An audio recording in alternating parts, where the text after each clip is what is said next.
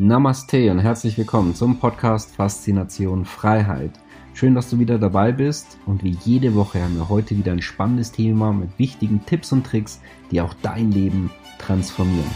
Mein Name ist Thorsten Wittmann und ich bin internationaler Finanzautor, Speaker, Selfmade Multimillionär und Gründer einer der größten Geld-Communities im deutschsprachigen Raum. Und jetzt lass uns loslegen. Wie sicher ist eigentlich dein Guthaben bei der Bank? Und welche Bank ist im aktuellen Umfeld eigentlich sicher? Das sehen wir uns im heutigen Video an von unserer Geldsicherheitsserie Sicheres Geld, wie du dein Geld jetzt gut anlegst und auf welche Tretminen du unbedingt achten solltest. Ja, und welche Bank ist eigentlich heutzutage noch sicher? Das ist schwierig zu sagen aus folgenden Gründen, denn wir haben zwar die Bankenbilanzen zur Verfügung, wir können uns da anschauen, haben die eher mehr Eigenkapital, haben sie eher weniger, aber letztendlich ist es nur eine Momentaufnahme, weil die Bankenbilanz ist nicht die Bank und die Bank ist nicht die Bankenbilanz. Und da gibt es sehr schöne Gestaltungsmöglichkeiten. Das heißt, heutzutage ist es schwieriger denn je, überhaupt zu sagen, welche Bank ist denn überhaupt noch sicher dass man hier auf mehrere streut, macht hier durchaus Sinn. Ja, wir standen bereits mehrfach vor Bankenpleite bzw. im Dominoeffekt. Da ist es wichtig, sich dieser Risiken bewusst zu sein, weil es ob, es, ob es dann so glimpflich ausgeht wie die letzten Male, das werden wir sehen. Zypern 2013, wir hatten hier bereits Enteignungen gesehen in der EU, das ist den meisten Menschen eigentlich gar nicht bewusst. In dem Fall wurde ab 100.000 Euro, dann teilweise größere Beträge, ja, von Leuten, die einfach ihre Altersvorsorge dort hatten, einfach wegrasiert.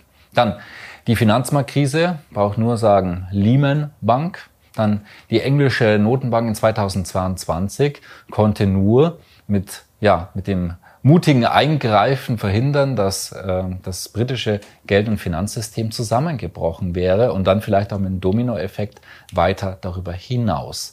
Das heißt, da ist in diesem Thema ist schon wirklich Musik drin. Ja, ich möchte mal, dass wir Begrifflichkeiten klären, damit uns klar ist, wie kann das, was passiert denn dann eigentlich, wenn jetzt eine Bank oder vielleicht auch ein Bankensystem insolvent gehen sollte. Das, was wir gesehen haben, war das sogenannte Bailout bei der Finanzmarktkrise damals. Das heißt, das ist eine staatliche Intervention. Das heißt, der Steuerbürger, der Steuerzahler, ja, der muss dann quasi indirekt das Ganze bezahlen. Ja, und was wir dann aber auf Zypern gesehen haben, ist das sogenannte Bail-in. Das heißt, der Bankkunde haftet mit seinem Kapital mit. Wie dann die Grenze sein wird. Auf es 100.000 Euro. Wie ist es in der Zukunft? Wir werden sehen, denn ja, wie viel Geld wird denn letztendlich benötigt? Und gibt es einen Dominoeffekt? Das heißt, dass auch mehrere Banken damit betroffen sind. Also gibt viele Fragen und das kann man dann erst in dem Fall sehen, wenn es wirklich soweit ist, in so einem, ja klar, Worst-Case-Szenario, wo wir aber schon ein paar Mal kurz davor standen. Was wir hier ebenfalls sehen können, ist die Tendenz zur Willkür und mehr und mehr hin zum Kontrollstaat. Wenn du also nur ein Bankkonto beispielsweise hast, nur eine Option, hm, und auch vielleicht nur im eigenen Land, kann das suboptimal sein. Einfach ein paar Beispiele. PayPal hat von Menschen, die einfach vielleicht Meinungen geschrieben haben, die PayPal halt vielleicht nicht so gefallen haben, Konten gekündigt. Kreditkartenbetreiber machen da auch gleich gerne mal mit, haben wir ebenfalls bereits gesehen. Ja, Kanada sperrt auch gerne schon mal Konten, wenn es dann Proteste im eigenen Land gibt. Ja, dann werden die einfacher und schneller beendet. Ja, und wir nehmen Auslandsalternativen sind sinnvoll und wichtig. Ja, und sind auch 100% legal. Man sollte halt einfach nichts Illegales machen. Das ist, denke ich, so eh irgendwo jedem klar. Ja, sehen wir uns mal die Risiken an von Bankguthaben. Wenn eine Inflation beispielsweise 8% beträgt, sagen wir, das ist für die reale Inflation, und ein Guthabenzins beträgt 1%, dann muss man jetzt kein Mathe-Genie sein, um zu wissen, okay, plus 1%, minus 8% sind minus 7%. Und nehmen wir mal an, das Ganze auf fünf Jahre gerechnet, würde so bleiben, spricht einiges dafür, dass es eine, natürlich mit Schwankungen, aber dass es eine anhaltende Inflation geben wird mit der aktuellen Fiskal- und Finanzpolitik. Ja, dann sind es siebenmal ähm, fünf Jahre, minus 35 Prozent sind eigentlich mehr, weil der äh, Zinseszinseffekt auch ähm, in die andere Richtung geht, also nicht nur positiv, sondern auch negativ sind, also mehr als 35 Prozent Verlust in diesem Szenario auf das Bankguthaben. Ja, das bei einer vermeintlich sicheren und garantierten Geldanlage.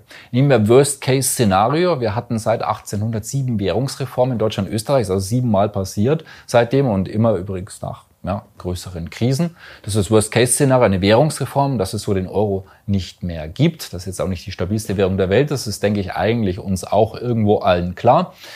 Wenn dieses Worst-Case-Szenario eintritt und es wäre genauso wie das letzte Mal 1948, dann werden beispielsweise aus 100.000 Euro dort 6.500, vielleicht dann neue D-Mark. Wie auch immer, das ist ein Verlust von 93,5 Prozent. So war es damals. Ja, das für eine sichere und garantierte Geldanlage ist schon, ja, nennen wir es mal, überraschend. Ja, für die meisten Menschen, zumindest für diejenigen, die sich nicht damit beschäftigt haben, zumindest.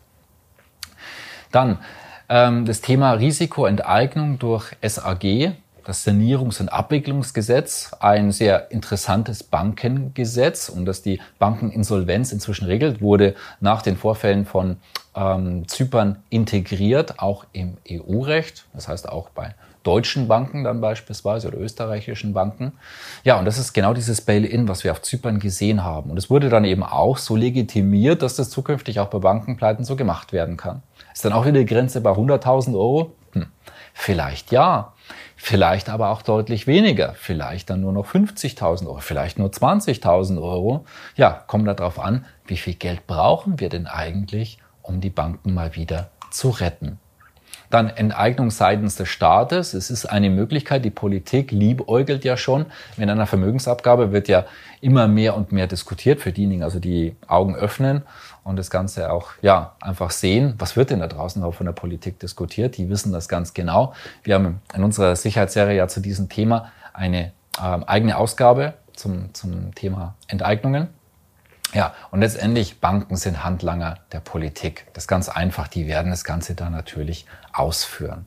Bei Auslandskonten ist das hier natürlich nicht so ganz einfach. Deswegen sind Auslandskonten seitens der Politik und auch natürlich von seitens der Banken nicht so gern gesehen, also am besten nicht damit beschäftigen.